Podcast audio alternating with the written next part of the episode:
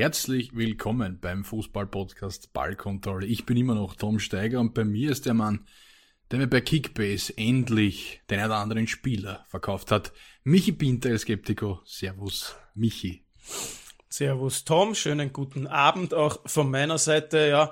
Ja, äh, muss man kurz aufklären. Seit kurzem habe ich dich äh, dazu gebracht, dass du mit mir in einer Kickbase-Liga spielst, weil yes. äh, jetzt tratschen wir schon so oft miteinander und ich habe mir gedacht, diese Inkompetenz muss ich mir in eine Kickbase-Liga holen, um ähm, dann noch mehr Siege zu feiern. Ja, wir ja. spielen äh, die spanische Liga, um unsere Expertise da noch ein bisschen zu steigern und ich habe dir tatsächlich schon einen Spieler verkauft, den zweiten mhm. habe ich abgelehnt. Aber ja, ja. wenn du Axel Witzel unbedingt haben willst, der im Wert fällt und nicht viel mehr reißt, dann darfst du ihn natürlich haben. Ja. Äh, Michi, das ist das äh, gute Stichwort für unser erstes kleines Thema in dieser Folge. Ähm, La Liga, beziehungsweise der spanische Supercup. Wer, werfen wir nochmal einen Blick drauf.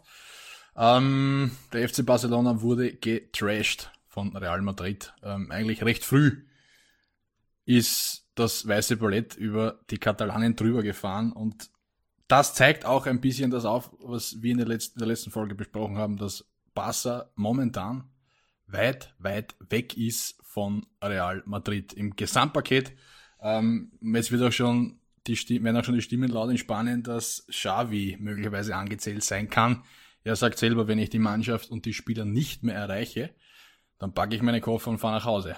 Ähm, wenn ich mir das Spiel, vor allem die erste Halbzeit, ansehe, ohne jetzt wirklich ins Detail gehen zu wollen, ähm, ist es für mich schon nahe dran, dass es nicht mehr ganz so funktioniert zwischen Trainer oder harmoniert zwischen Trainer und Spieler. Ähm, das, die Taktik war für mich extrem fragwürdig. Man spielt mit einer hohen, äh, hohen Viererkette gegen Rodrigo, Vini Jr. und Bellingham. Ähm, das war, ja, also haben wir in den ersten zehn Minuten, Viertelstunde gesehen, was das gebracht hat, nämlich genau nichts. Und somit hat man das Spiel schon in den Anfangsminuten verloren.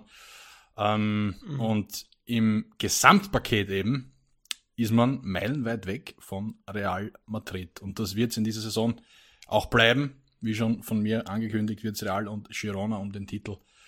Ähm, das wird das Duell sein um den Titel in der Liga. Und Michi, ich weiß nicht, haben wir noch nicht gesprochen, ob du das Spiel selber gesehen hast. Wahrscheinlich die Highlights des Spiels, davon ist auszugehen. Ähm, ist es einfach so, dass Barca nicht mehr oder momentan gar nicht an Real rankommt? An was liegt's für dich? Du neuer La Liga-Experte mit Kickbase? Äh, ich muss gestehen, dazu kann ich tatsächlich gar nicht so viel beitragen. Äh, ich habe äh, das Spiel nicht gesehen, habe mir die Highlights natürlich angeschaut. Da, ja. soweit hast du richtig gelegen.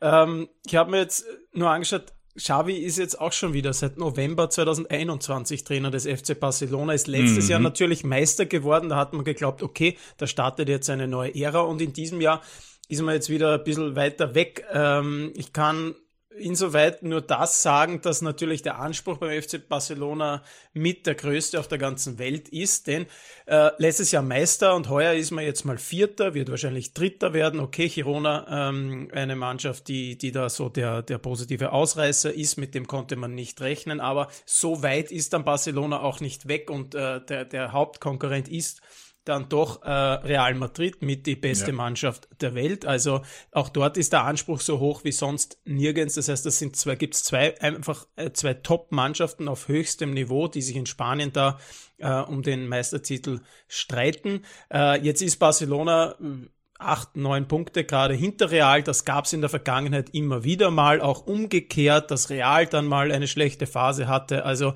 ich würde es jetzt gar nicht insgesamt so äh, gravierend sehen, aber du hast schon recht, äh, die letzten Leistungen, auch wenn die Ergebnisse vielleicht gar nicht so schlecht waren, weil äh, so viele Spiele hat man nicht verloren, aber jetzt der direkte, ähm, das direkte Duell mit dem großen Konkurrenten hat da natürlich einige Schwächen aufgezeigt. Mhm. Ähm, dass man schon sagen muss, aktuell ist Barcelona klar hinter Real Madrid, ähm, aber ich glaube, und das hat die Vergangenheit gezeigt, das kann sich dann relativ schnell auch wieder umdrehen. Ich glaube auch noch nicht, dass äh, dass Barcelona da gar nicht mehr rankommt. Es ist, es ist so, eine Fa so ein Phasending, dass äh, jetzt, jetzt muss man so ein bisschen in den Flow kommen und Real muss eine Schwäche haben, dann, dann kommt man wieder ran und ist plötzlich nur noch vier Punkte hinten.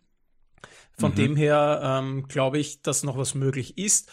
Wenn gleich natürlich, wenn Real so souverän weiterspielt, äh, was sie aktuell tun, ähm, und ähm, wir wissen es, wir haben es auch schon oft genug gesagt, Real ist natürlich die Mannschaft in Europa, die so clever ist, dass dann auch äh, Spiele gewonnen werden, wenn man vielleicht nicht in Höchstform spielt oder wenn die einzelnen ähm, Spieler da nicht abliefern, Woche für Woche. Ähm, ja, es ist natürlich schwierig, aber ohne jetzt die große Expertise über das Spiel des FC Barcelona zu ja. haben, glaube ich, ähm, darf man da vielleicht jetzt nicht so schwarz malen. Und auf der anderen Seite, das ist das, was ich vorher schon ansprechen wollte, Xavi ist jetzt schon doch eine Zeit lang äh, dabei als äh, Cheftrainer des FC Barcelona und hat immer davon geredet, gebt mir Zeit. Ich will hier eine Mannschaft aufbauen, eine Mannschaft, die anschließen kann an die Erfolge der, der früheren Zeiten, wo Xavi noch als Spieler dabei war natürlich.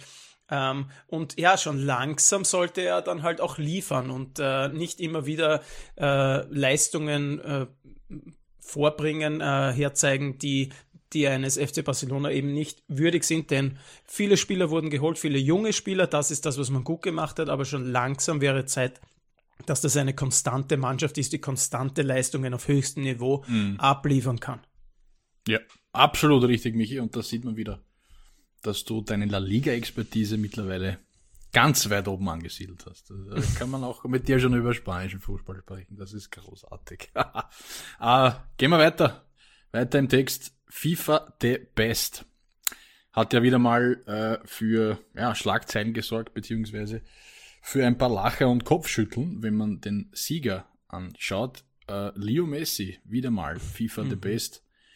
Weltfußballer von FIFA, wie man es nennen mag, ähm, neben dem Ballon d'Or auch FIFA the Best abgestaubt, gleich viele Punkte wie Erling Haaland geholt, aber weil er dann mehr äh, Number One Votes, wie es heißt, gehabt hat, hat er auch den Titel geholt. Ähm, Michi, weil ja vor allem die Voting-Phase, beziehungsweise äh, die Phase, die da ins Gewicht fällt für diesen Titel, von 19. Dezember, glaube ich, bis 20. Äh, August, also 19. Dezember 22 bis 20. August 23. Mhm. Da fällt ja nicht mal mehr die so glorreiche WM von Lionel Messi in Argentinien mit rein. Somit wird eigentlich über einen Zeitraum gesprochen bzw. abgestimmt, wo Leo Messi mh, hm, am Absteig absteigenden Ast bei Paris Saint-Germain war und dann noch nach Miami geflohen ist, wenn man das so mhm. sagen kann und Erling Haaland in dieser Zeit eigentlich die Premier League zertrümmert hat ähm, und alles gewonnen hat, was man gewinnen kann, das Triple geholt hat. Und jetzt frage ich dich, an was liegt denn das, dass es doch Lionel Messi geworden ist? Ja, Tom, man muss ähm, für alle, die sich da nicht so gut auskennen wie wir zwei, ähm, respektive wie du, äh, muss man vielleicht dazu sagen, wie diese FIFA-Bestwahl äh, geschlagen wird. Und zwar äh, und, äh, unterteilt sich diese Wahl in, in vier ähm, Fenster, wenn man so möchte. Ähm, das heißt, äh, die Spieler werden gewählt von A, äh, den Kapitänen der Nationalmannschaft, B von den Trainern der Nationalmannschaft, C von den von ausgewählten Journalisten und D den Fans. Also vier Säulen, die jeweils äh, abstimmen und anhand der bekommenen Punkte oder mhm. Stimmen bekommen die Spieler dann ähm, wiederum FIFA-Punkte. Und das hat und so wir ausgesehen. Zwei wurden wieder mal nicht aus, ausgewählt. Ja, unser Brief dürfte dabei. wieder irgendwo ja. bei der österreichischen Post verloren gegangen sein, so wie in den letzten Jahren. Die Post Aber bringt nicht allen was. Ich gebe immer noch nicht auf. Es wird irgendwann soweit sein. Äh, auf jeden Fall, Leo Messi hat bekommen von den Nationalmannschaftskapitänen die meisten Punkte von allen. Ja. Und von ja. den Fans hat er deutlich mehr, fast doppelt so viele Punkte wie Erling Haaland bekommen.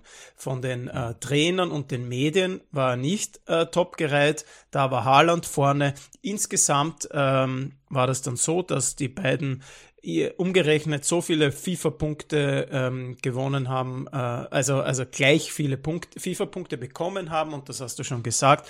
Äh, den Ausschlag hat dann gegeben, dass äh, die Nationalmannschaftskapitäne Leo Messi öfter auf die Eins gewählt haben als Erling mhm. Haaland. Und damit hat Messi wieder mal ähm, diese FIFA-Weltfußballerwahl gewonnen. Das heißt übersetzt, ähm, man darf sich nicht groß aufregen, denn die Fans wollten Messi vorne sehen und die ja. Nationalmannschaftskapitäne. Also man kann es mhm. jetzt gar nicht so äh, äh, auf, auf seine Kollegen, die ihn vielleicht lieber mögen als Haaland, ähm, schieben, sondern auch auf die Fans. Und Leo Messi, man weiß es, hat natürlich sehr, sehr, sehr, sehr, sehr, sehr viele Fans überall auf der mhm. Welt. Aufgrund dessen, was er eben in seiner ganzen Karriere schon geleistet hat. Und Erling Haaland ja. hat viele Fans, aber muss natürlich noch dorthin kommen, wo Messi ist. So, mhm. das, also das, es ist das Einzige, wie ich es mir erklären kann. Die Medien haben mhm. äh, neutraler gewählt, die haben äh, nicht Messis Legendenstatus mit einbezogen, auch, weil dort war er, glaube ich, auf Platz drei, aber die haben äh, deutlich für Haaland gewählt, der sich ja, ich glaube, das, das kann man so sagen, der sich verdient gehabt hätte. Äh, und auch die Nationalmannschaftstrainer haben Haaland mhm. vor Messi gewählt. Ja, insgesamt kommt dann das Gleiche raus und dann hat Messi dann eben Glück. Ja. ja mich, ich habe die Liste von mir ganz spannend, äh, habe mir rausgesucht, welche äh, Nationalmannschaftskapitäne da für Leo Messi auf Platz 1 gewählt haben. Geht, geht ganz schnell. Lewandowski, Polen, Modric, Kroatien, Mbappé, Frankreich, Salah, Ägypten, Virgil van Dijk, Holland, Fede Valverde, Uruguay, Harry Kane, England, Lukaku, Belgien, Oblak, Slowenien, Falcao, Kolumbien, Andrew Robertson, Schottland, Granit Xhaka, Schweiz, Koulibaly, äh, Senegal, Shalanoglu, Türkei und Gianluigi Donnarumma, Italien. Also das waren schon klingende Namen im Weltfußball, die da ja. Leo Messi wieder auf die Eins gewählt haben. Ja, ich kann mir es auch nur so erklären, dass sich die Herren vielleicht nicht gut genug informiert haben. Denn wir ja. wissen, du hast es schon gesagt, die WM kommt nicht mehr dazu. 19.12. Mhm. bis 20.08. finde ich insgesamt auch ein eher sehr willkürliches Datum. Weil, Absolut. und jetzt pass auf, ich habe ein bisschen recherchiert, weil mich oh. hat das nicht ruhig schlafen lassen. Ähm, mhm. Der 20.08. Das ist, wenn wir, wenn wir so äh, grundsätzlich ähm, über Fußball reden, sagen wir, dass eine neue Saison warm beginnt, Tom. Ja, August. Ja. Oder? Ja, na, bei, bei uns, also bei mir und, und Juli, in meinem Kopf Juli, beginnt Juli, mit Juli. 1. Juli die neue Saison. Ja, da ja, wechseln ja. auch die, die Spieler, die quasi schon mhm. äh, einen neuen Vertrag abgeschlossen haben. 30.06. eine Saison ist vorbei, 1.07. die neue Saison beginnt. Warum mhm. man jetzt auf den 20.08. Äh, für diese Frist geht, ich weiß es nicht. Ein kleiner Punkt könnte sein, dass Leo Messi am 20.08. exakt äh, den Liga Cup äh, in der MLS gewonnen hat. Äh, sein einziger Titel mit Inter Miami in dieser Saison. Ähm, ja, geht sich halt dann ganz genau aus, dass man dann sagen kann, er hat zumindest diesen Titel gewonnen. Dazu ist er ja. natürlich Meister mit PSG noch geworden. Gut, kann man natürlich auch sagen, wer wird mit PSG nicht Meister.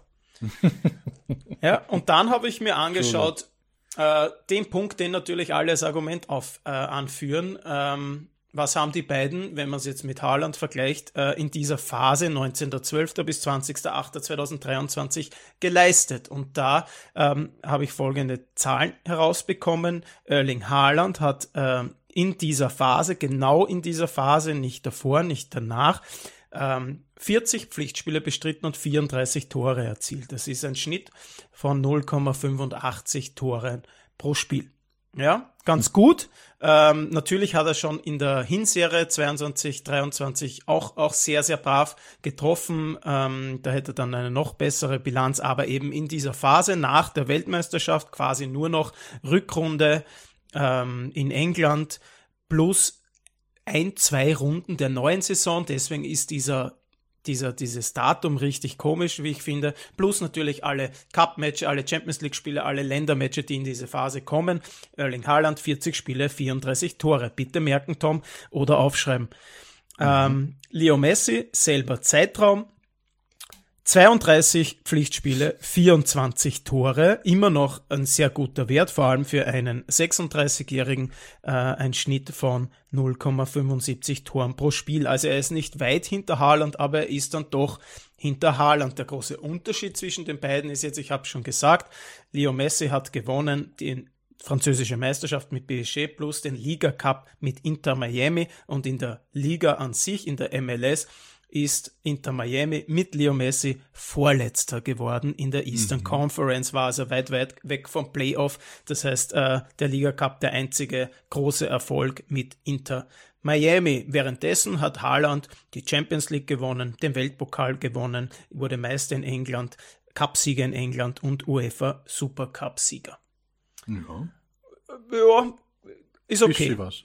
Ja. Würde, ich, würde ich sagen, ist okay. Also, das ist so der große Punkt. Natürlich äh, sagen viele, Haaland hat besser getroffen, mehr gewonnen und damit wollte ich es jetzt nur noch unterstreichen mit diesen Zahlen. Ich hoffe, du hast mitgeschrieben, denn jetzt, mhm. Achtung, es gab ja dann noch einen dritten und das ist auch kein unbekannter, Kilian Mbappé.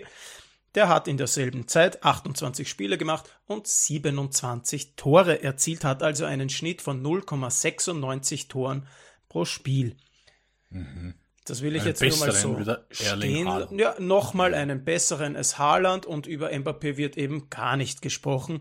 Ja. Und da kommt natürlich dann das Argument, okay, Mbappé nur Meister mit PSG, sonst nichts. Und wir haben immer mhm. gesagt, bei diesen Wahlen zählt die persönliche Quote und das, was man mit seinem Team erreicht hat. Also für mich ja.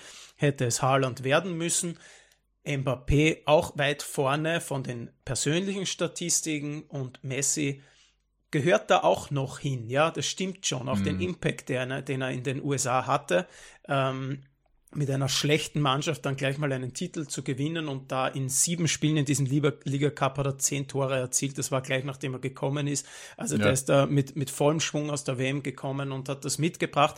Ähm, der, der gehört da auch mit nach vorne, aber äh, so wie nicht nur wir, sondern auch bei der Verlosung, ähm, bei der Verlosung, ja, man möchte meinen, es war verlost, aber bei der, bei der, bei der Gala quasi. Brieflos ja, mit, mit, ja, mit Thierry Henry in diesem Fall, äh, waren dann ja auch alle ganz perplex. Ich frage mich da immer, wussten die vorher nicht, wer gewinnt, haben die nicht ins Kuvert geschaut, um diese Show dann besser vorbereiten zu können, weil mhm. es hat so gewirkt, als wären jetzt alle ähm, ganz, ganz, ganz überrascht und Messi war ja nicht das da war, und war keiner war dann da, um genau, den Pokal aufzunehmen und hat den Henri selbst behalten. Ähm, also ja, war alles ein ja. bisschen dubios, am Ende auch nur eine Auszeichnung von einem dubiosen, dubiosen Verein äh, mhm. namens FIFA, der sich wieder mal selbst auszeichnet, aber ja, ich habe schon gesagt und damit komme ich eh schon wieder zum Schluss. Ähm, mhm. Es wurde gewählt, gewählt von vier ja. verschiedenen äh, Säulen und insgesamt hat Messi die meisten Punkte bekommen. Also mhm. man kann da nicht viel kritisieren, außer die ja. Menschen, die da abstimmen dürfen. Mhm. Ja, richtig. Man kann es auch so formulieren wie Garcias, der getwittert hat. Man erfindet tolle Preise und macht sie dann kaputt, weil es nicht fair abläuft. Gute Nacht. Ja, man erfindet tolle Preise und am Ende gewinnt Lionel Messi. Und wir können nur genau. das wiederholen, was wir schon äh, zur Ballon d'Or-Auszeichnung gesagt haben. Ähm, nicht so viel aufregen. Es wird, und jetzt äh, lege ich mich aber wirklich fest, die letzte Auszeichnung für Lionel, Lionel ja. Messi gewesen sein. Auch, auch Ronaldo wird ja. keine mehr gewinnen. Und dann dürfen mhm. mal die anderen, Haaland, Mbappé und wie sie denn alle so heißen, auch Bellingham mhm. natürlich, äh, einer für die Zukunft. Ja. Wären wir gleich beim nächsten Punkt dieser FIFA The Best Wahl und zwar bei der besten Elf. Und da geht ein Name ab, Michi, von dem wir beide sagen, es ist einer der Weltbesten, beziehungsweise der Weltbeste auf der einen Position. Ähm, wir wissen beide, um wen es geht. Ich lese es nur kurz vor, was er denn in diesem Jahr gewonnen hat und dennoch nicht in den, in den äh, besten Elf aufscheint. Premier League, FA Cup, Champions League, UEFA Super Cup, Club Welt, also World Cup, UEFA Nations League, äh, Player of the Season in der Champions League, Nations League den goldenen Ball und im Club äh, World Cup auch den goldenen Ball geholt. Wer ist es denn, Michi? Rodri. Rodri, genau dieser Rodri kommt nicht vor in der Top 11 der FIFA Best und das ist für mich persönlich, auch wenn es vielleicht Rodri verschmerzen kann, davon ist auszugehen, ähm, die noch größere Sauerei, als dass Leo Messi diesen äh, Titel geholt hat, weil ähm, Rodri war für mich im Jahr 2023 einer der besten, vielleicht sogar der beste Spieler des Jahres.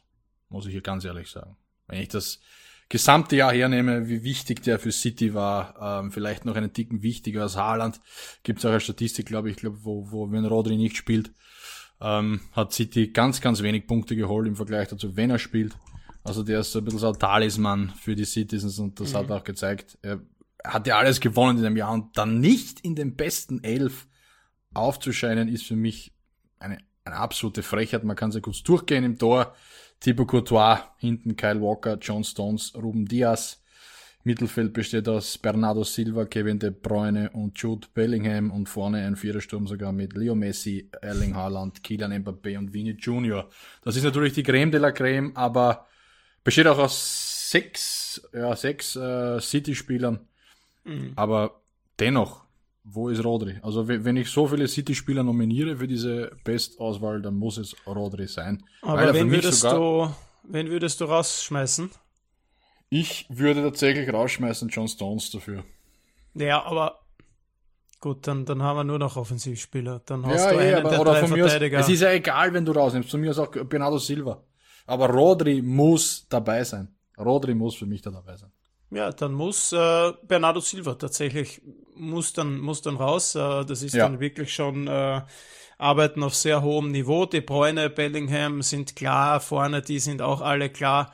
Ähm, und hinten, ja, okay, ob Kyle Walker jetzt dabei sein muss, aber äh, Rodri als Kyle Walker-Satz geht dann halt auch irgendwo nicht. Mhm. Ja, du könntest ihn natürlich auf die Innenverteidigung ziehen, Stones Es ist ja auch eigentlich immer absurd, wenn man sieht, wie viel Offensiv, äh, Offensive ja, da also in dieser Mit Mannschaft dieser Mannschaft gewinnst du kein Spiel.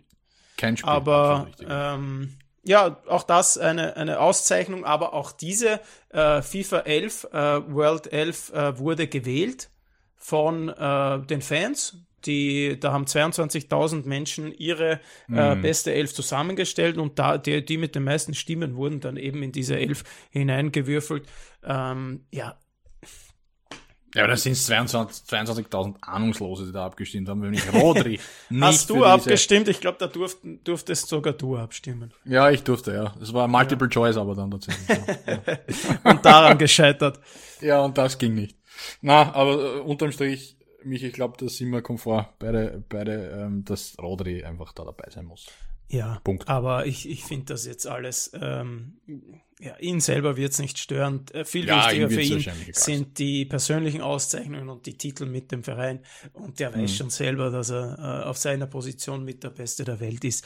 Dafür ja. braucht es dann auch so eine Auszeichnung in einer FIFA-Weltelf nichts. Ich kann mich erinnern, David Alaba wurde da auch immer wieder übergangen, hat es, glaube ich, kein einziges mhm. Mal da reingeschafft, obwohl er für eine gewisse Zeit bester Linksverteidiger der Welt war, meiner Meinung nach. Und dann jetzt auch ja. in, in der Innenverteidigung immer wieder sehr, sehr hoch äh, im Kurs ist und, und sehr, sehr konstant auf höchstem Niveau spielt. Und da wird auch, der wird auch ständig übergangen, liegt vielleicht daran, dass er Österreicher ist. Also ob jetzt Kyle Walker da drinnen sein muss äh, und Alaba nicht, okay. Aber mhm. meine Meinung, auch Alaba ja. Muss nicht in diese, in diese Weltelf, ist klar. Mhm. Aber ähm, das haben die das haben die Fans gewählt, das haben du und ich gewählt, wenn wir denn mitgespielt hätten. Ähm, mhm. und deswegen äh, gibt es da wenig, wenig Angriffsfläche, anders als beim Ballon d'Or, wo eben äh, alles von äh, Journalisten gewählt wird, die dann ab und zu eine richtig äh, seltsame Meinung der, vom Stand der Dinge haben. Aber hier ja, kann ich gar nicht mich groß aufregen, dass das jetzt alles so ausgegangen ist, wie es ausgegangen mhm. ist. Ähm, kann man nur hoffen, dass es nächstes Jahr dann ein bisschen fairer zugeht. Mhm. Michi, dann machen wir einen Haken unter dieses Thema und gehen zum eigentlich größten Thema. Aber wenn wir schauen, wir haben schon wieder eine halbe Stunde und das sollte das größte Thema werden. Die Champions League geht wieder bald weiter Die los. Ja, genau diese. Und wenn wir dann schon über Qualität sprechen und über beste Spieler und so weiter, dann sind wir angelangt im Achtelfinale der Königsklasse. Ja, es geht endlich bald wieder los. Wir sind ein bisschen früh dran, muss man dazu sagen. Ähm, ja, das 13, macht nichts. Wir sind schon 13. so geil Februar, also knapp in einem Monat ist dann wieder Champions League Zeit und wir haben uns gedacht, weil uns sonst nichts anderes eingefallen ist, wir wollen über die äh, Auslosung beziehungsweise diese äh, Spielduelle sprechen und mal eine kurze Prognose abgeben, ähm, wo es spannend wird, äh, was mm. man sich mhm. auf jeden Fall anschauen sollte, wo es vielleicht eine Über Überraschung gibt äh, und wo es ganz klare ähm, Favoriten gibt, die sich dann auch ganz klar durchsetzen werden. Ja. Ja, ja, ja. Also ganz klar der Favorit, den wir schon bei Rodri sind und bei Haaland sind. Dann ist natürlich die Paarung Kopenhagen gegen Man City. Eigentlich die augenscheinlichste, wo es den größten Favoriten gibt und den Top-Favoriten wahrscheinlich auch auf den Champions League-Titel mit Man City. Und ich glaube, da gibt's keine zwei Meinungen. Auch wenn Kopenhagen äh, diese Gruppe mit Bayern, äh, Menu und Gala Tasarei mhm. überstanden hat, wird's zu 90,999% Man City sein, die sich da durchsetzen. Und ich glaube, die machen das schon in Dänemark klar, dass sie da dann zu Hause locker runterspielen können. Ich glaube, es hängt an der, an der Tagesform ab. Manchester City in dieser Saison jetzt nicht immer souverän. Ähm, man merkt es in der Premier League, da sind sie nicht vorne, da haben sie ein paar Punkte Rückstand auf den großen, überragenden, sensationellen, wunderschönen FC Liverpool. Ähm, ich gehe jetzt da mal nicht mit. Der FC Kopenhagen hat eine richtig starke äh, Gruppenphase gespielt, sich überraschend durchgesetzt gegen äh, Man United und, ähm, und äh, Galatasaray. Also das musst du auch erstmal schaffen. Mhm. Ähm, und die haben viele richtig gute junge Spieler, von denen wir den ein oder anderen bald mal äh, in größerer Rolle bei größeren Teams sehen werden. Äh, ganz, ganz sicher sogar. Also das ist ja, das ein Verein, schon. der Jahr für Jahr große skandinavische Talente äh, äh, ausbildet und, und heranführt an die großen Clubs und dann auch äh, halbwegs teuer verkauft. Also die machen da seit Jahren sehr, sehr gute Arbeit und ja. jetzt trägt das Ganze auch Früchte, denn äh, in eine Champions League K.O.-Phase ist der FC Kopenhagen jetzt schon lange nicht mehr gekommen und ich glaube gerade zu Hause ähm, sind die richtig schwer zu bespielen. Äh, das Stadion ist ein Hexenkessel und da ja, wird es Man City, glaube ich, äh, relativ schwer haben. Ja, die wenn alles normal läuft, gewinnen sie das Spiel, aber ich glaube knapp und so, dass zumindest fürs Rückspiel im Etihad dann in Manchester noch eine mm. kleine Chance für Kopenhagen dabei wäre. Aber okay. ja, wir müssen realistisch bleiben. Äh, da gibt es einen klaren Favoriten und ja. da sollte sich Man City dann auch ähm, als großer Favorit auf den Champions League in zwei Sieg Duellen, denke ich, in zwei Duellen durchsetzen. City klar genau. machen. Ja. ja. Ja, ja.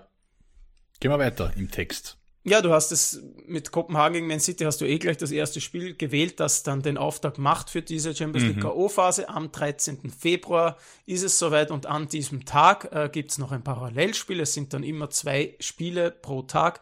Ähm, Red Bull Leipzig, beziehungsweise Rasenball Leipzig natürlich, mhm. Entschuldigung, äh, gegen Real Madrid. Ja, ja, ja. Ähm, ich habe irgendwo gelesen, ich glaube auch äh, Frank Buschmann hat es in einem Hot Take. Ja, äh, ich wollte auch Pod das ansprechen, ja. Mhm, mh. Dass RB Leipzig Real rauswirft. Ähm, äh, ich weiß nicht, was ich dazu sagen soll, muss ich, äh, muss ich ganz ehrlich da deklarieren, weil Real momentan, und dann nehme ich wieder das Supercup-Spiel gegen Barca her, wenn alle fit sind bei Real Madrid, und da spreche ich vor allem von der Offensive mit Bellingham, Vini Junior und Rodrigo, wenn die drei fit sind, macht er bei Leipzig keinen Stich. Dann wird Real Madrid in beiden Spielen Leipzig besiegen. Da würde ich mich jetzt schon festlegen. Auch mhm. wenn er bei Leipzig mit Xavi Simons, Openda, wie sie alle heißen, natürlich auch einen, einen super Kader hat. Aber bei Real Madrid ist im Normalfall, wenn wir beim Thema sind, wenn alles normal läuft, Endstation. Weil das einfach eine brutale Qualität ist. Es ist wahrscheinlich momentan die beste Offensive, diese drei vorne. Das ist absolute Weltklasse in, in allen Bereichen. Ähm, und das wird er bei Leipzig zu spüren kommen. Ist meine Meinung. Ich glaube, dass Real beide Spiele gewinnen wird. Ja, das, das Ding bei diesen Champions League K.O.-Spielen ist natürlich, dass es immer zwei sind. Das heißt, für den Außenseiter doppelt schwer, äh, mhm. in zwei Spielen äh, diese, diese Außenseiter-Chance wahrzunehmen und zu überraschen. Ja. Ähm, insgesamt glaube ich auch, dass sich Real Madrid durchsetzen wird, aber ähm, ich kann dem Ganzen von Frank Buschmann schon ein bisschen was abgewinnen. Es wird daran liegen, wie gut RB Leipzig in Form, in Schuss ist zu diesem Zeitpunkt. Aktuell hapert es ja ein bisschen ähm, gleich einmal die. Ich glaube, glaub, wichtig wird sein, Michi, wie sie die Chancenausbeute hochschrauben können. Ja. Die letzten Spiele in der Bundesliga waren eklatant schwach, also dass sie da auch gegen äh, Frankfurt zuletzt kein Tor erzielt haben. Ich glaube, ja. mit einem XG-Wert von knapp vier stehen sie da mit, mit einem 0 zu 1 am Ende da und das wird gegen Real, wenn du die Tor, wenn du die, diese Chancen, die sich dir bieten, nicht nutzt, dann auf diesem Niveau wirst du eiskalt bestraft und wir wissen, wie ja. clinical Real Madrid am Ende sein kann, haben sie in den letzten ja. Jahren natürlich en masse bewiesen. Ich glaube aber, die Stärke von Leipzig ist äh, durchaus die Defensive. Da waren sie in der Hinrunde schon äh, richtig gut defensiv. Am mhm. Ende, am Ende und jetzt eben mit diesem ersten Spiel zum Rückrundenauftrag gegen Frankfurt ist es ein bisschen ja, sie sind nicht wirklich in Form aktuell, äh, aber wenn ja. die Defensive dann wieder steht, und das, äh, wie gesagt, es ist noch äh, ein Monat, drei, vier Spiele bis dahin, ähm, wenn die Defensive bei Leipzig sehr gut steht und dann man das Spielsystem ein bisschen insofern ändert, als dass man auf Konter spielt und dann sagt, wir brauchen nur ein, zwei Chancen im Spiel, dann ist der Fokus ein ganz anderer, wie ich meine. Ja. Ähm, und dann ist man auch viel konzentrierter im Abschluss der Chancen, weil man sagt, wir gegen Real werden wir nur ein, zwei haben und die müssen wir dann machen. Also wenn mhm. ich aufs Tor schieße, dann muss der so gut platziert sein, dass er drinnen ist. Wenn die jetzt gegen Frankfurt oder einen anderen vielleicht noch ein bisschen kleineren Gegner in Deutschland spielen, wissen sie, sie sind Favorit, sie werden Chance um Chance um Chance sich herausspielen, wenn alles normal läuft. Und dann ist vielleicht der Fokus auf den Torabschluss äh, oder das Ummünzen in Tore nicht mhm. so groß, wie das in diesem Spiel sein wird. Also ich glaube, wenn Leipzig in Form ist, wenn die Defensive steht und wenn man es schafft vorne dann, wie du gesagt hast, äh, die wenigen Chancen, die man haben wird. Und ich glaube schon, dass Real vorne Weltklasse ist, aber hinten doch, doch ab und zu Probleme hat. Ähm, mhm. Dann sehe ich eine Chance für Leipzig, ähm, aber insgesamt natürlich Real Madrid hier der Favorit. Und was noch dazu kommt, ist, bei Leipzig hat man es in den letzten Jahren äh, immer wieder gesagt und, und man hatte so das Gefühl, die könnten jetzt mal einen großen rauswerfen und sind da mittlerweile auf Augenhöhe und könnten die Überraschung schaffen. Und dann sind sie meistens äh, untergegangen. Also dann hatten sie ja. keine Chance und waren dann raus. Mhm. Es ist so ein bisschen ein, ja, Hop oder Drop. Ähm, aber ja, wenn, wenn das passt, was ich angesprochen habe, dann, dann haben sie eine Chance, weil der Kader ist wirklich gut und wenn die alle äh, in Topform sind, dann ist das ein Kader, sagen wir Top 8 der, äh, Europas. Da lehne ich mich ja. jetzt weit raus, aber mhm. ähm, ist ein richtig Zumindest auch vom, vom, Potenzial her. Also vom Potenzial und von der, ja. von der Ausrichtung, von der Taktik, ähm, mhm. vom Mannschaftsgefüge ist das eine Mannschaft, die dann sehr gut funktioniert, wenn alle das machen, was sie machen sollen. Und dann ja. hat man auch gegen Real Madrid eine Chance, ähm, wenn die dann vielleicht auch nicht in, äh, in Superform kommen und vielleicht nicht äh, so ähm, in Bestform agieren. Ja, nächstes Spiel, Michi. Da bin ich jetzt gespannt, da beginnst du mit deiner Einschätzung. Ja, da beginne ich, Pari weil äh, wir erinnern uns, Paris Saint-Germain gegen ja, genau. Real Sociedad. Wir mhm. erinnern uns, wir haben äh, vor dieser Saison äh, genau ähm, uns gefragt, wer könnte denn heuer den Titel gewinnen. Du hast ähm, äh, mutig wie du bist Manchester City ja. gesagt mhm. und ich habe mich ähm, für Paris Saint-Germain entschieden, auch wenn ich mir das nicht wünsche, aber das war einfach so, äh, ja, einfach mal irgendwas gesagt und mich weit aus dem Fenster gelegt. Ich glaube es ja selber nicht, muss ich dazu sagen. Und mhm. äh, vor allem, wenn ihr jetzt hört, was ich jetzt sage, denn äh, auch das hat man gehört in den letzten Folgen. Ich bin ein großer Real Sociedad-Fan. Ich finde, die haben eine richtig starke Mannschaft und äh, spielen so unter dem Radar. Die hat keiner wirklich auf den Zettel. Damit können nicht viele was anfangen, haben aber auch eine richtig gute ähm, Gruppenphase gespielt in dieser Salzburg-Gruppe. Mit äh, Inter war da noch dabei und Benfica. Ähm, sogar als Gruppensieger, glaube ich, durch, wenn ich mich nicht irre. Genau. Mhm. Und die sind heiß und die sind gefährlich und da ist, das ist mein Take, das ist eines dieser Spiele, wo es einen Favoriten gibt, klar PSG, aber wo ich jetzt mal ähm, die steile These raushaut, dass Real Sociedad ähm, sich da durchsetzen wird. Ja, super, Michi. Jetzt, du liebst es ja, wenn wir diskutieren können. Ähm, da muss ich aber jetzt genau das gleiche wie du sagen. Das wäre auch mein Hot gewesen, weil äh, und das habe ich in der letzten Folge gesagt, Real Sociedad für mich kompakter wirkt als der FC Barcelona in Spanien, mhm. ähm, weil sie eine unglaubliche Heimstärke haben, weil mhm. sie sehr eingespielt sind. Das Mittelfeld mit Pareis Mendes, Merino, Subimendi funktioniert extrem gut. Das sind alle technisch unfassbar ausgereift, vorne mit Oyarzabal und Baranechea. Das ist schon, das ist schon gut, was die in Spanien abliefern und es wird auch Paris Saint-Germain Probleme bereiten. Davon ist auszugehen. Vor allem, weil die ja eigentlich gefühlt, bis auf Lens jetzt, weil die auch lange mit einem Mann weniger gespielt haben, gefühlt gegen jeden in, in Frankreich irgendwie ein Tor kassieren. Ähm, und das kann dann in der Champions League schon entscheidend sein, vor allem wenn man weiß, dass Real Sociedad an sich wenige Tore kassiert. Mhm. Also da wirst du nie ein Spiel haben, das über 2,5 Tore passiert. Also ganz, ganz selten, da muss schon mit dem Teufel zugehen, weil sie eben extrem kompakt äh, im Verbund stehen, verteidigen. Ähm, das ist Nummer eins und weil sie eben dann extrem gut umschalten. Und das wird Paris Probleme bereiten. Und ich mhm. lehne mich auch genauso weit raus wie du und sage, Real Sociedad wird in diesem Duell in zwei Spielen weiterkommen. Ja, vor allem wenn man sich äh, auch die Ergebnisse in der spanischen Liga ansieht, ist Real Sociedad eine Falle, denn die haben seit vier Spielen nicht gewonnen, ähm, genau. sind Sechster ja. in der Liga, aber ich glaube eben Champions League ist dann nochmal was anderes ja, und dann zeigen die ein anderes Gesicht, genau so ist es. Äh, und dieses Gesicht, das sie im Europacup in dieser Saison gezeigt haben, war äh, aller Ehren wert, äh, allererste Sahne und äh, deswegen, ähm, da sind auch viele Spieler dabei, ähm, die vielleicht äh, in ein, zwei Jahren nicht mehr bei Real Sociedad spielen werden. Also auch eine richtig gute Mannschaft und eine, mhm. die, wie gesagt, unter dem Radar spielt, ähm, aber spätestens nach äh, dem Sieg gegen PSG werden diese Mannschaft dann und diese Spieler dann doch ein paar mehr kennen. Richtig, ja. So it is. Nächstes Spiel, Michi. Lazio Laz Roma gegen Bayern genau. München. Mhm. Ja, ich glaube, äh, das ist neben, für mich, auch wenn es vielleicht vom Namen her nicht so klingt, aber für mich ist das neben Kopenhagen gegen Man City die, das, die klarste Paarung. Ähm, Lazio ist jetzt zwar ein bisschen am aufsteigenden Ast mit Maurizio Sari, der da ein bisschen die Kurve bekommen hat in der Serie A. Die haben ja katastrophal begonnen, waren glaube ich zwischenzeitlich 13. Ähm, sind jetzt ein bisschen, wie gesagt, im Aufwärtstrend, aber es wird einfach gegen diese brutalen Bayern, wenn alle fit sind, in, vor allem in der Offensive, glaube ich, dann wird's für Lazio einfach gar nicht reichen und äh, ich kann mir da einfach nicht vorstellen, dass es eine Überraschung gibt.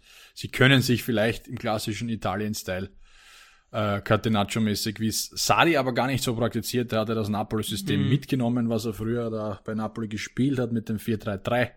Ähm, das ist gar nicht so auf Defensive ausgerichtet, sondern im Gegenteil, schnelles Umstalten und dann äh, vorne die drei für, für, ja, sollen für die Tore sorgen, wird aber gegen die Bayern nicht reichen. Bayern München kommt ins Viertelfinale, sage ich.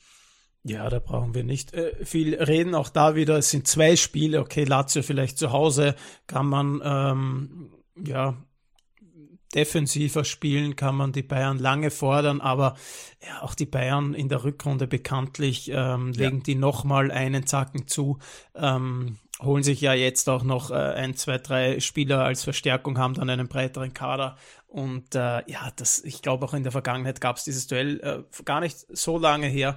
Äh, die Bayern sind einfach, einfach eine Klasse besser als Lazio Rom. Ähm, das ist yes. dann eben auch zu diesen Spielen kommt in der Champions League K.O.-Phase, dass du dann zwei Teams hast, die einen äh, internationalen großen Namen haben, aber wo es einfach einen Qualitätsunterschied gibt. Ja. Und dieser Qualitätsunterschied wird sich durchsetzen, vor allem wenn dann ähm, die stärkere Mannschaft zum Beispiel nicht PSG heißt, wo äh, wo es nach der Tagesform geht und wo das nicht so ein eingeschworenes Gefüge ist, sondern FC Bayern München und die äh, wissen, dass sie abliefern müssen und werden mhm. abliefern, auch wenn der Gegner Lazio heißt, auch wenn das Stadion äh, packe packe voll sein wird und äh, äh, äh ja es da, es da wild zugehen wird und die, äh, die Lazio Roma alles versuchen wird, um, um die Bayern da irgendwie zu stoppen. Aber da sind sie zu clever, zu abgebrüht.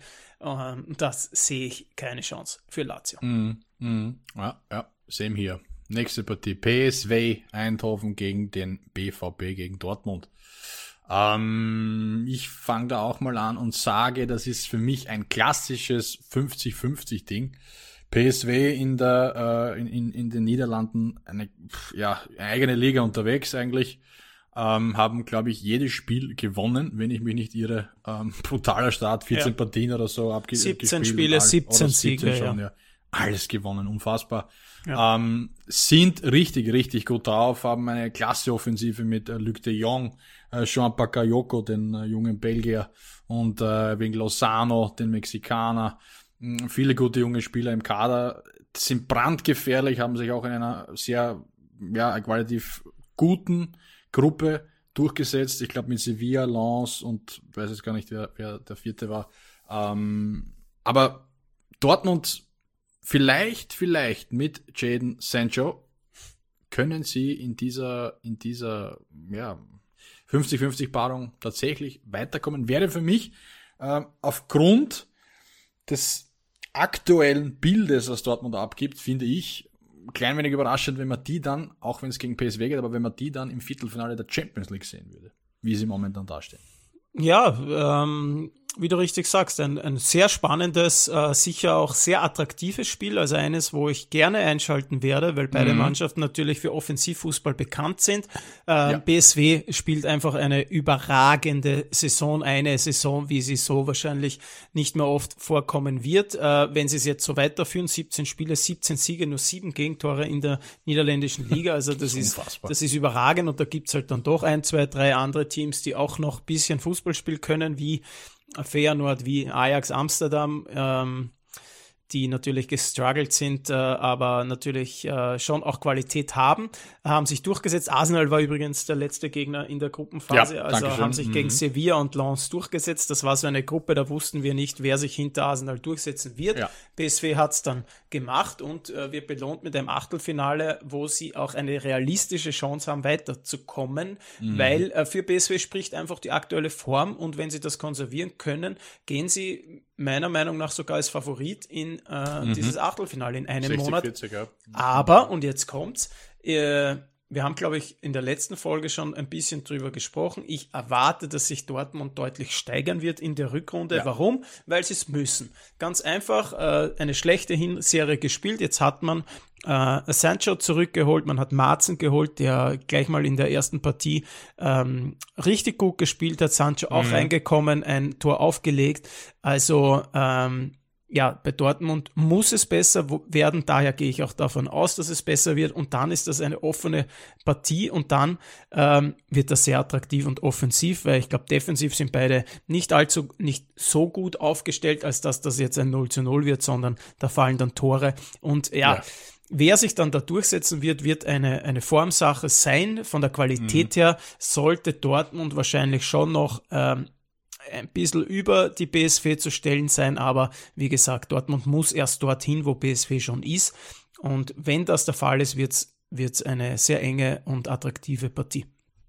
Mhm. Äh, was man vielleicht von der nächsten Partie nicht so sagen kann. Eng ja, aber vielleicht wenig attraktiv äh, im Sinne von, von vielen Toren. Ähm, Inter Mailand gegen Atletico Madrid. Ähm, muss ich mich jetzt aber revidieren, wenn ich ein bisschen wirklich drüber nachdenke, denn beide Teams sind heuer offensiv in der Liga brutal gut und bekommen auch das ein oder andere Tor, so Atletico, Girona, das waren drei Gegentore und immer wieder ein Gegentor, zwei Gegentore, also könnte dieses eigentliche Catenaccio auf beiden Seiten, wenn man das so die letzten Jahre ein bisschen runterbricht, kann sich das auf, auflösen und da können wir vielleicht sogar ein kleines Spektakel erwarten. Könnte man. Oder es wird ein 1-0 und ein 0-0 und einer der beiden setzt sich durch. ja, jetzt, äh, ein, du zeigst deine Expertise. Es könnte das sein, aber es, ja, könnte, es könnte, natürlich ja, auch das, sein. Ja, ja das, untersch das unterschreibe also ich sofort, ja. Nein, ich, ich, Michi, danke, danke, dass du mich da rausholst aus dem Wirrwarr. Äh, ich lege mich fest und sage, es wird ein ganz, ganz knappes Duell. Es fallen wenige Tore. Ähm, und gehe tatsächlich, auch wenn ich's, hm, ja, ich gehe mit Inter Mailand, hm. weil sie in der Serie A momentan das Maß aller Dinge sind, eine Spur besser, wenn denn vor allem Lautaro Martinez fit ist, wir haben schon oft genug gesagt, dann ist Inter richtig stark. Sie waren letztes Jahr im Champions League Finale, dort sehe ich sie heuer gar nicht, muss ich ehrlich sagen, da muss sie schon einen richtigen Lauf bekommen. Aber ich sehe sie im Gesamtpaket momentan besser, wie gesagt, wenn alle fit sind, vor allem Lautaro, als Atletico Madrid. Somit kommt für mich Inter Mailand weiter. Ja, da bin ich bei dir. Ähm, fällt mir auch sehr schwer, sind zwei Mannschaften, die ich, sagen wir mal so, weniger sympathisch finde als mhm. andere. Aber ich glaube, so dieser Zauber von Atletico, dieses ähm, diese, diese Atletico-Wand vor dem Tor, das, das, diese Zeiten sind vorbei. Mm, sie spielen ja. heuer eine unkonstante, uninteressante, uninspirierte Saison, meiner Meinung nach. Ähm, ja. Und äh, das ist. Ein bisschen Wundertüte auch. Ja, ein bisschen Wundertüte, gefühlt nicht mehr dieses Weltklasse- oder Spitzenteams, das sie vor sagen wir vier, fünf Jahren äh, waren, als ja. man da regelmäßig ins Champions League Halbfinale, Finale eingezogen ist durch eben diesen bestimmten Spielstil. Das ist jetzt ein bisschen weg. Ähm, von daher kannst du in jede Richtung damit zusammen, gehen. Weil es keiner, keiner mehr dabei ist von dieser äh, Viererkette, wenn ich erinnern ja. kann, mit, mit der was auch Juan Fran, Godin, Miranda und Felipe Luis, das war dann schon. Ja. Die sind einfach, glaube ich, in einer Saison, was war das? Das ist wenigstens 14 Gegentore. Ja. Also das ist dann schon, das, von dem sind sie ganz weit weg. Zurzeit. Ja, kann auch sein, dass sie einfach äh, gesagt haben, wir wollen wieder ein bisschen anders Fußball spielen und schauen, wie das äh, erfolgreich sein ja. wird. Ähm, auf jeden Fall glaube ich, dass Inter insgesamt die bessere Mannschaft ist. Ich glaube aber, ähm, und damit wir da jetzt auch ein bisschen unterschiedliche Thesen mhm. raushauen, dass da dann doch das eine oder andere Tor fallen wird. Ähm, weil Inter sehr offensiv stark ist, gleichzeitig aber hinten Probleme hat und Atletico gefühlt überall ein bisschen Probleme hat, fallen da einige Tore, aber Inter setzt sich durch. Mhm, okay. FC Porto gegen Arsenal, das ist für mich tatsächlich auch, auch wenn es vielleicht für, den manch, für manch einen überraschend klingt, momentan, da spreche ich in den letzten Wochen, was Arsenal in der Premier League gezeigt hat, war für mich zu wenig, wenn man wirklich einen Anspruch auf den Titel hat.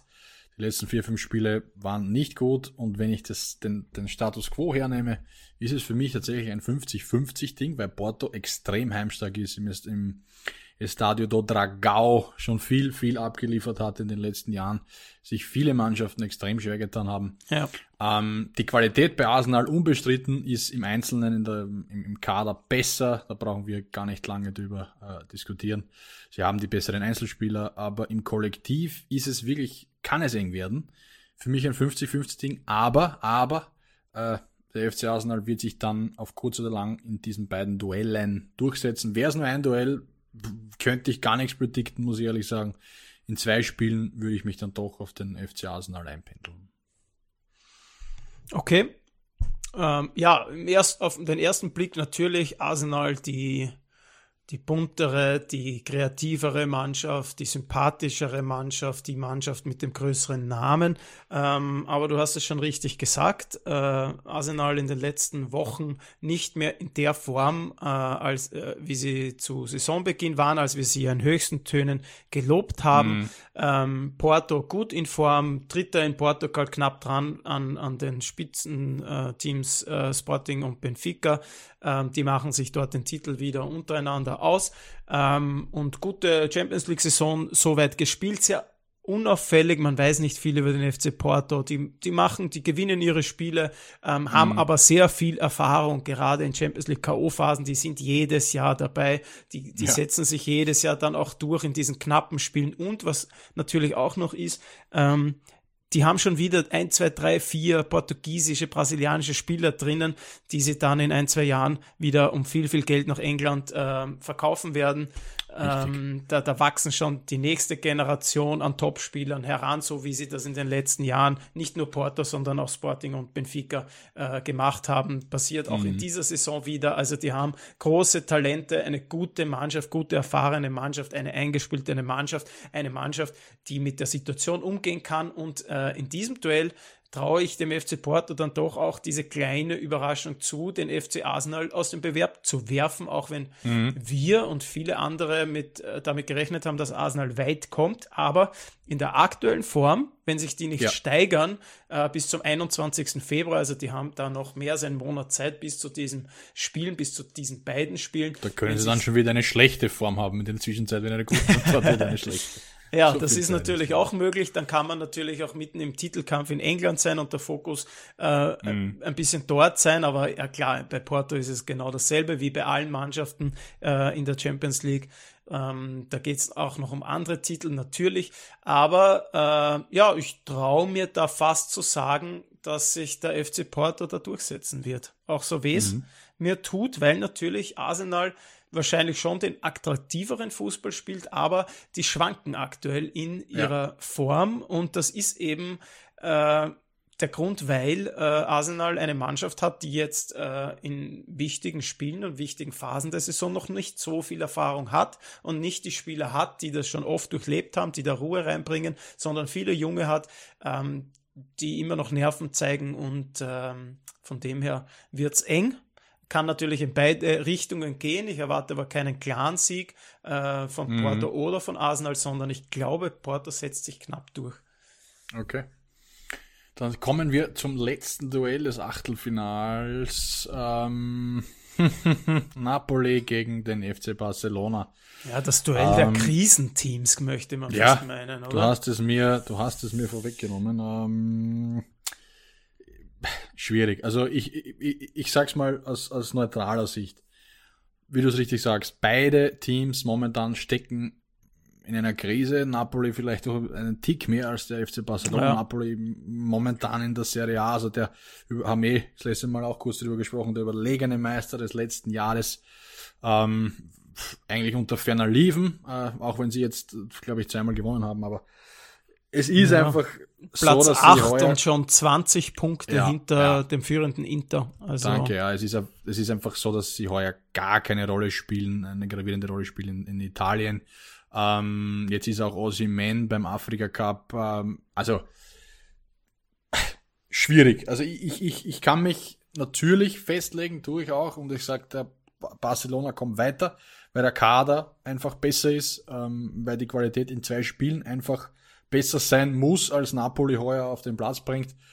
Ich bin mir aber tatsächlich nicht sicher. Also es ist, es ist ein 60-40 für Barca, aber da ist mehr, mehr Bauchweh dabei, als, als das Rationelle sagt. Ähm, ja, Herzensverein Barca geht weiter, aber es wird tatsächlich sehr, sehr eng. Das mhm. ist meine Einschätzung dazu. Ich habe die Erfahrung gemacht, dass äh, man, wenn man Fan einer Mannschaft ist, deutlich kritischer ist als ähm, Außenstehende oder neutrale das Zuschauer. Sein, ja.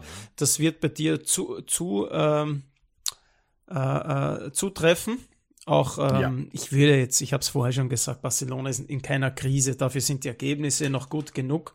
Äh, dafür ist die Platzierung in der Liga gut genug. Dazu ist das Abschneiden in der Champions League noch gut genug. Also man hat überall noch die Chance auf einen Titel, ähm, auch wenn es natürlich schwer wird in der aktuellen Form. Aber ähm, so wie für alle anderen Mannschaften gilt, Sie haben noch Zeit, sie haben noch über einen Monat Zeit, mhm. die Form aufzubauen. Und dann glaube ich schon, dass der FC Barcelona insgesamt deutlich mehr Qualität in seinem Kader hat als äh, SSC Napoli, der letzte ja. Saison, auch das haben wir schon besprochen, äh, in einem absoluten Flow drin war und über seine Verhältnisse gespielt hat in Italien ähm, und natürlich immer noch eine gute Mannschaft hat, jetzt nicht die großen Abgänge hatte, bis auf Minche Kim ähm, zu den Bayern und natürlich dem Trainer. Ähm, ja. Aber äh, ja, äh, es ist, es, spricht für sich, dass Napoli in Italien auf Platz 8 liegt und so weit hinten ist gegen mhm. Mannschaften, die deutlich schwächer sind als der FC Barcelona schon ähm, regelmäßig verliert, ähm, mit den Top-Teams einfach gar nicht mehr mithalten kann und deswegen bin ich auch dabei, äh, FC Barcelona setzt sich durch, aber auch das ist ein Spiel, das ich mir vom Attraktivitätsniveau, von der Art und Weise, wie beide Mannschaften Absolut. Fußball spielen, von den Stadien, die es da auch gibt und von den Fans ähm, sehr gerne anschauen werde. Mhm. Ja. Kann man unterschreiben, mich, ja? Das heißt, du sagst auch, der FC Barcelona geht weiter. Ja. Okay. Dann Fassen haben wir, wir zusammen, ja, lieber Tom. Fass, fasse gerne zusammen. Folgende Mannschaften ja. werden, und das äh, kann man so auch äh, im Wettbüro tippen, denn wie ihr wisst, liebe Zuhörerinnen und Zuhörer, liegen wir niemals falsch bei unseren äh, Fußball-Expertisen. äh, Im Champions League Viertelfinale stehen demnach Manchester City, Real Madrid, Real Sociedad, Bayern München, Inter Mailand, Puh, da haben wir uns nicht festgelegt zwischen BSW und Dortmund. Äh, wenn wir es jetzt müssen, sagen wir, sage ich Dortmund. Mhm, okay, ja, gehe ich mit. Ähm, FC Porto habe ich gesagt, du Arsenal äh, ja. und der FC Barcelona. Also bei den, mhm. äh, bei den Spielen, wo wir uns nicht ganz sicher sind, da dürft ihr dann selber entscheiden, was ihr auf dem Wettschein schreibt. Ansonsten bitte unserer Expertise folgen, Gewinn dann aber auch mit uns teilen, ist eh klar. Ja, wir richten ein Spendenkonto ein. Für einen ja, ehrenamtlichen Michi, Verein Ballkontrolle e.V. Genau, genau, diesen. Dann haben wir diese Folge zum großen, großen Teil abgearbeitet, ähm, mit vielen, vielen äh, ja, Expertisen, Infos gefüllt, glaube ich, wieder. Und gehen zu unserem wieder schönen Teil, den wir eingeführt haben, unsere neue, kann man fast gar nicht mehr sagen, unsere, ja, schönste Rubrik im Podcast. Eins gegen eins. Die Spielerduelle. Michi, und das ist oder sind die Spielerduelle.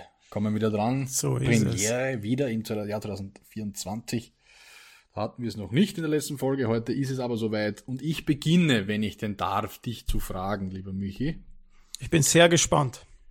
Ja, es sind, der eine oder andere Name ist heute schon gefallen von diesen Spielern, die ich dich frage. Es sind reine Offensivduelle.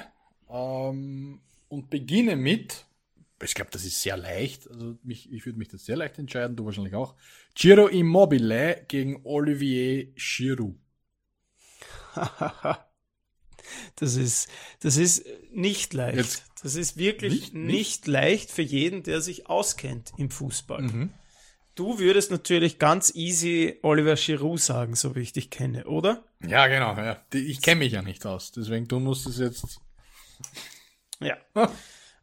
ähm, klar, Oliver Giroud ist auf jeden Fall der, der mehr im Fokus steht, der ähm, ja, durch sein Alter, durch seinen Torrekord für Frankreich, durch diverse Fallrückzieher-Tore natürlich Sympathien gesammelt hat und seit Jahren trotzdem unter dem Radar ein bisschen spielt oder eben nicht genug gewürdigt wird, nennen wir es so.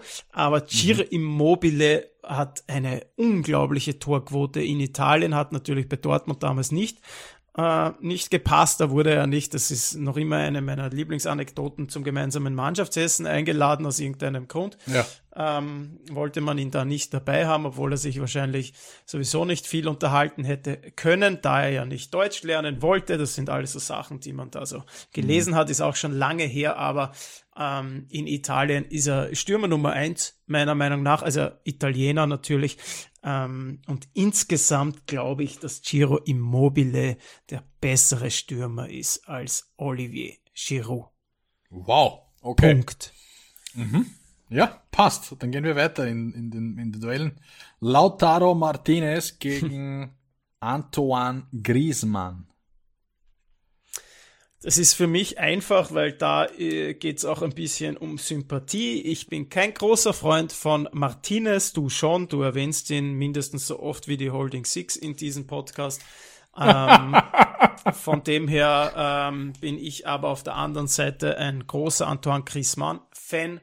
Äh, ja, ich auch. Der ist einfach äh, der ein begnadeter Fußballer, einer der besten fünf Fußballer der letzten mhm. Jahre, auch wenn er es vielleicht ja statistisch nicht so hinbekommen hat, auch von den, von den Titeln mit dem Club vielleicht nicht. Ähm, aber ein ja. potenzieller Ballon d'Or Contender der letzten Jahre definitiv. Ja, wenn er, de, wenn er, denn seine Qualität immer abgerufen hätte. Und wenn er es eben auch konstant für ein Jahr äh, wirklich ja. so rübergebracht genau. hätte, ähm, aber ganz klar für mich Griezmann over yes. Martinez. Mhm. Häkchen drunter, letztes Duell. Gabriel Jesus gegen Victor Osimen.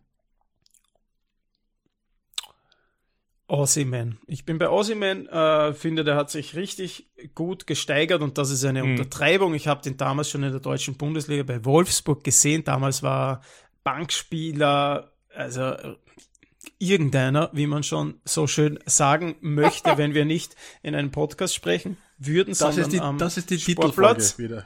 Ja, genau. Äh, das ist Ossiman war irgendeiner. das ist das ist irgendeiner, genau. Das, das würde man in Oslip am Sportplatz sagen.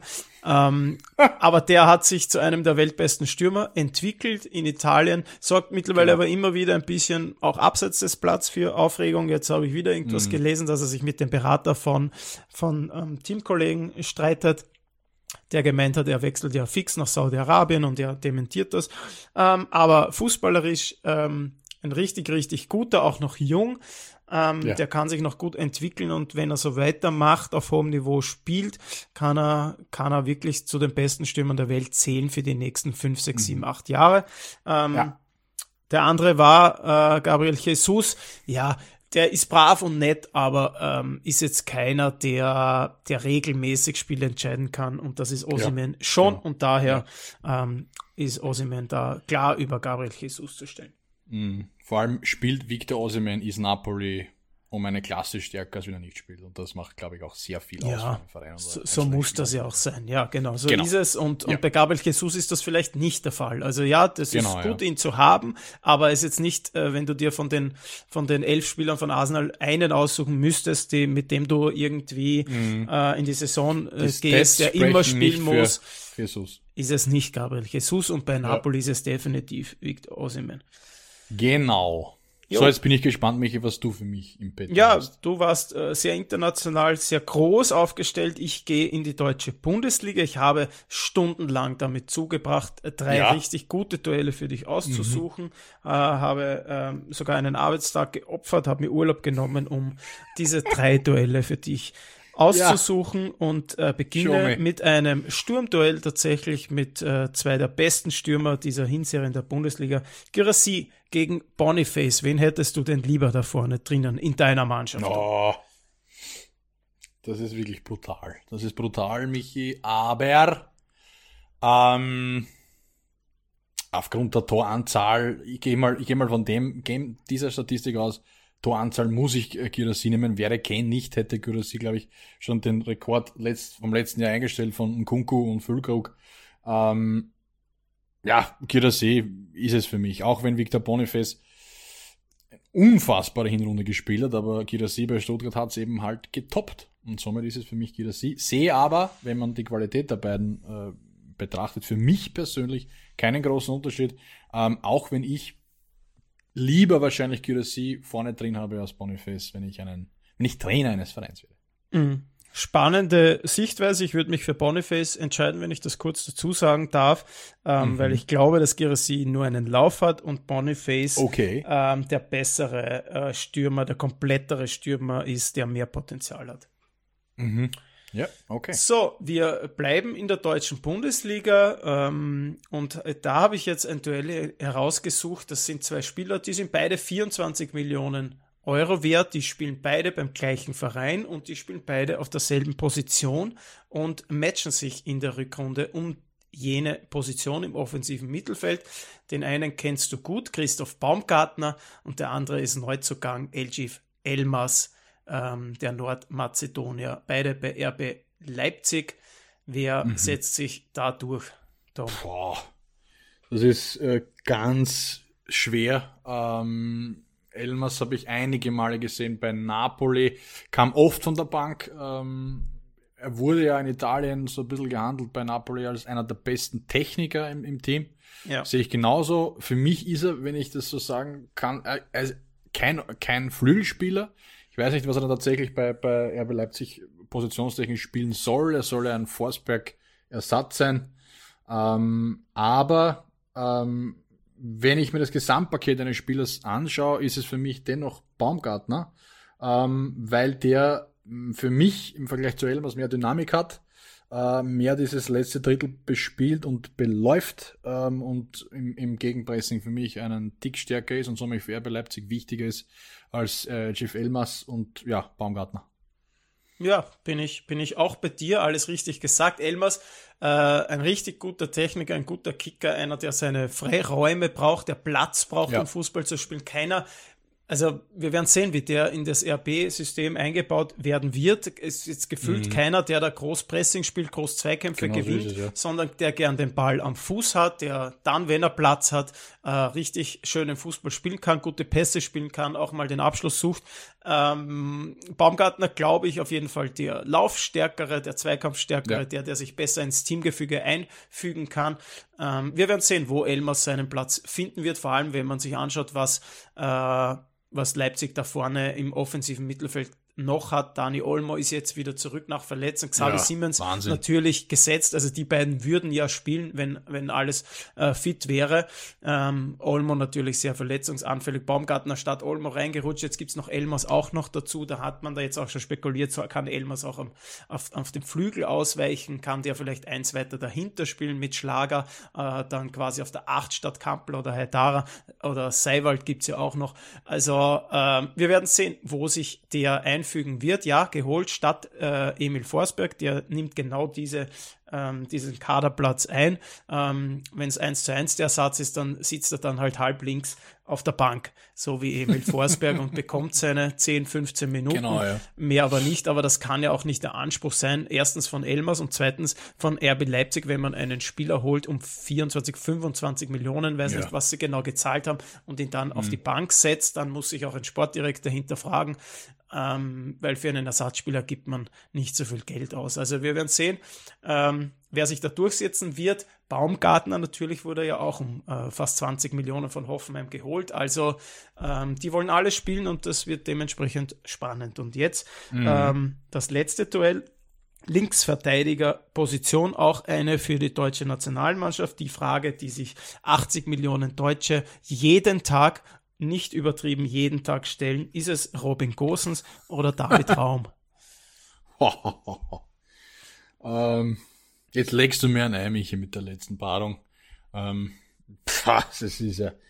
Ähm, ich sag mal so, wenn Julian Nagelsmann das Schienensystem spielen lassen möchte, was er ausprobiert hat in den letzten äh, Spielen mit dem deutschen Nationalteam, dann ist es für mich, wenn es mit einer Dreierkette gespielt wird, mit äh, Außenverteidigern, die ein Vierer Mittelfeld bilden sollen, dann defensiv eine Fünferkette, dann ist es für mich Robin Gosens, weil er das auch schon A bei Atalanta gespielt hat, dieses System, B bei Inter Mailand auch gespielt hat, auch wenn er dort nicht so oft zum Zug kam. Ähm, aber ähm, wenn ich mir die aktuelle Form anschaue auf dieser LV-Position, dann ist es momentan für mich David Raum, weil er ja einfach immer spielt bei RB Leipzig, weil er dort seine Sache auch gut macht. Also er ist jetzt kein Grimaldo von Leverkusen oder Alfonso Davis von Bayern, um Gottes Willen, aber es ist okay. Ähm, es ist jetzt ein 50-50 Duell wahrscheinlich am Ende des Tages, wo ich mich aktuell für David Raum entscheiden will. Ja, ähm, ja, ich, ich selbst bin etwas überfordert mit der Frage. Robin Gosens hat aktuell auch gar nicht die Form, um im Nationalteam überhaupt zu spielen. Mit Union Berlin, die sind irgendwo Vorletzter. Er hat jetzt in der ersten Runde der Rückrunde nicht mal von Anfang an gespielt, wird aber höchstwahrscheinlich rein rotieren in die erste Elf. Ähm, und ja, ist natürlich ein offensiv denkender Verteidiger, hat seine Schwächen in der Defensive und daher meiner Meinung nach fürs Nationalteam aktuell einfach keine Alternative und deswegen auch David Raum. Äh, so viele Linksverteidiger ja. hat Deutschland nicht und deswegen mhm. ähm, David Raum, der eine sehr solide, gute Saison spielt, sehr viele Flanken schlägt. Auch das, wenn man dann äh, mit Füllkrug vorne spielt, äh, sicher keine schlechte Option, einen zu haben, der da gute Flanken, viele Flanken schlagen ja. kann. Ähm, hat jetzt, glaube ich, in der, im, im ersten Spiel der Rückrunde beim 0-1 gegen äh, Frankfurt äh, acht Flanken geschlagen. Das ist sehr, sehr viel für, für 90 Minuten. Ähm, also auf jeden Fall Raum vor Gosens, auch wenn das bei mir vor ein, zwei Jahren noch komplett anders ausgesehen mhm. hat. Genau so ist es, ja. Absolut. Weil mir hat das Absolut. richtig getaugt, wie Gosens zum Beispiel bei der Europameisterschaft äh, 2021 äh, da, da Betrieb gemacht hat auf der, am Flügel. Ähm, kann mich erinnern, gegen Portugal, glaube ich, ähm, da, glaube ich, zwei Tore sogar ja, gemacht also, hat. Und äh, das gesagt, war wirklich. Schienenspieler ist er, ja, ist er modernes Linksverteidigen der ja. Sonderklasse, auch bei Atalanta, so viele Tore gemacht, ähnlich wie Mele, der jetzt bei Wolfsburg spielt, damals auch bei Atalanta, mhm. äh, auch der im dänischen Nationalteam sehr oft getroffen hat, wirklich wirklich so, dass er, dass es auffällig oft war für einen Außenverteidiger. Gosens war genauso. Ähm, diese Zeiten sind vorbei. Bei Inter hat er sich dann nicht durchgesetzt und jetzt spielt er eben bei Union Berlin, ist dort Vorletzter. Ähm, die haben ewig nicht mehr gewonnen. Äh, hat ja. jetzt Nenad Bielica als Trainer. Also wie der da hinauffallen konnte, ist mir auch noch ein Rätsel. Ähm, aber das werden wir alles und noch viel mehr lieber Tom, ja. in unserer mhm. nächsten Folge besprechen, denn True ich bin der Meinung, das äh, ist genug für heute. Wir sind eh mhm. eh schon wieder der Meinung, über einer Stunde. Spitze. Na, das sollen uns unsere Zuhörerinnen und Zuhörer sagen. Bitte gerne Feedback. Ähm, wie ja. du siehst, äh, kriege ich gleich den Bogen zu unserer Verabschiedung. Vielen Dank, Unfassbar. lieber Tom. Das war wieder mal äh, ein Freudenfest. Habe wieder viel ja. gelernt ähm, und äh, freue mich aufs nächste Mal. Und ich glaube, du darfst wieder die Schlussworte sprechen. Michi, ebenso dir vielen Dank für deine Zeit, für deine Expertise. Äh, liebe Leute, heuert uns, folgt uns überall, wo es denn möglich ist. Ähm, wir freuen uns schon jetzt auf die nächste Folge, wenn wir wieder recorden. Und wenn ihr euch dann das reinzieht, umso mehr. Von mir war es das, genauso wie von Michi. Pussy und Baba. Grazie a tutti.